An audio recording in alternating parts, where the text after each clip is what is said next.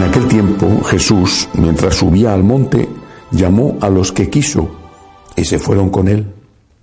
E instituyó a doce para que estuvieran con él y para enviarlos a predicar y que tuvieran autoridad para expulsar a los demonios. Simón, a quien puso el nombre de Pedro, Santiago, el de Cebedeo, y Juan, el hermano de Santiago, a quienes puso el nombre de Boanerges, es decir, los hijos del trueno. Andrés, Felipe, Bartolomé, Mateo, Tomás, Santiago el de Alfeo, Tadeo, Simón el de Caná y Judas Iscariote el que lo entregó. Palabra del Señor. Gloria a ti, Señor Jesús.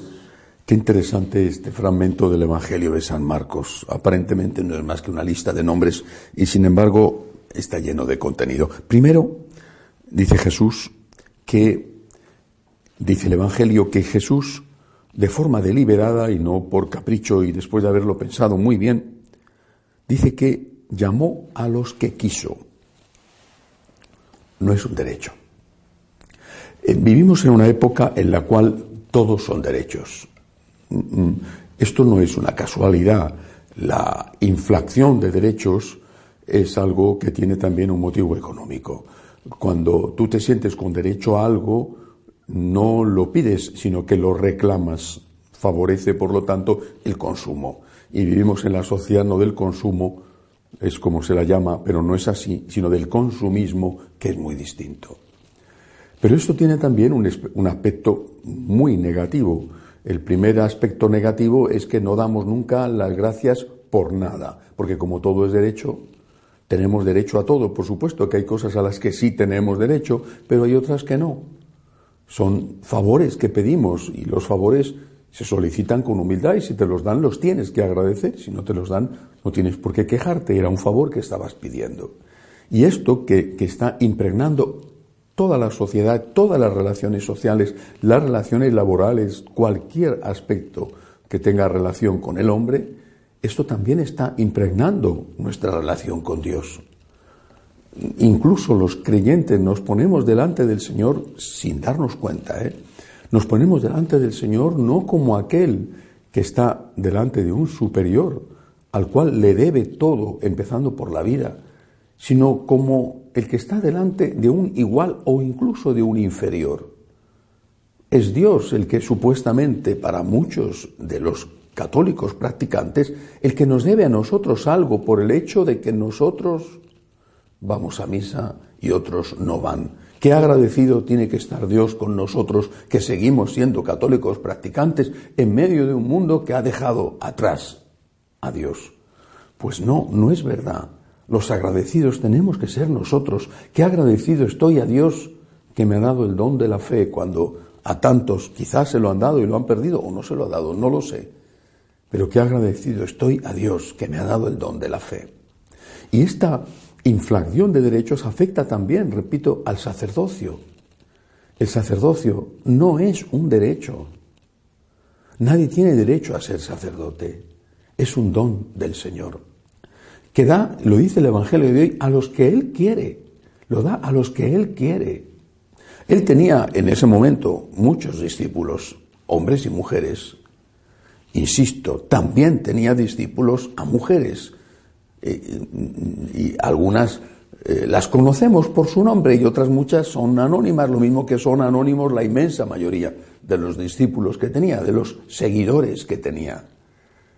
No eligió a ninguna mujer y no es porque Jesús fuera un machista, es que él deliberadamente eligió solo a hombres porque tenían que representarle a él que era un hombre en un mundo como este, en el cual ya no se habla ni siquiera de, bisexualidad, sino de sexo líquido, que es como se llama ahora, sexo líquido, porque lo mismo que el agua, eh, que cualquier líquido fluye y varía de día en día, casi de hora en hora. Bueno, pues en un mundo como este, Jesús, en cambio, tiene en cuenta la naturaleza de la persona. Él es un varón, él era un varón. Él era un hombre y eligió a hombres que le tenían que representar a él como hombre, sin que eso supusiera una merma de la dignidad de la mujer. Y además no eligió a todos los hombres, eligió a doce. Allí nadie protestó.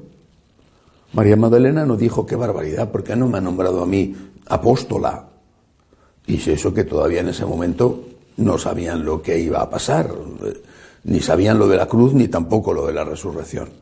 Pues yo quiero ser apóstola, yo quiero ser sacerdotisa o bispesa, en el caso hipotético, que no era así, de que hubieran tenido una visión del futuro. Yo quiero ser sacerdotisa de la nueva religión, obispesa o obispa de la nueva religión, papisa de la nueva religión. Jamás María Magdalena se le pasó eso por la cabeza y por encima de María Magdalena y por encima de todos los apóstoles estaba está la Santísima Virgen María, la siempre Virgen María, Madre de Dios. Ningún problema por parte de la Virgen, ninguna queja, ninguna recriminación. A mí no me ha elegido apóstola. Pues fíjate, este lo que es, y yo en cambio soy su madre. ¿Por qué no me ha puesto a mí en el primer lugar, de jefa del grupo, de, cabeza de la iglesia, en fin, de, lideresa para mandar y para poder decidir eh, dónde va uno, dónde va otro? Y lo mismo los hombres que no fueron elegidos. Ha elegido a unos, el Evangelio lo dice con toda claridad, porque Él quiso. Es un misterio esta elección, es cierto. Es un misterio. El evangelista lo cuenta, los evangelios no, no están ocultando la realidad, porque uno de los elegidos fue un traidor. Y Jesús lo sabía. Y lo sabía porque es Dios y porque veía el futuro.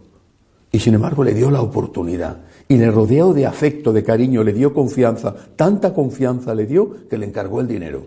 Y eso solamente se encarga a alguien en quien confías de verdad. Le traicionó. Le traicionó porque hizo un mal uso de su libertad. Ese es el misterio de la creación, que Dios nos crea libres y respeta nuestra libertad que Él ha creado, aunque esa libertad la volvamos contra Él y contra nosotros mismos. Jesús eligió a los que Él quiso. Es un don, es un misterio. El sacerdocio es un don y es un misterio. Un misterio porque ha sido confiado a hombres pecadores. Es un don porque nadie se lo merece. Nadie, ni el sacerdote más santo se lo merece. Es un don y un misterio. Tenemos que darle gracias a Dios, los que hemos sido llamados por Él sin merecerlo, siendo conscientes de que no lo merecemos. Tenemos que darle gracias a Dios y tenemos que pedir humildemente al Señor que llame a más, que llame a muchos y que llame a muchos que quieran ser santos. Que así sea.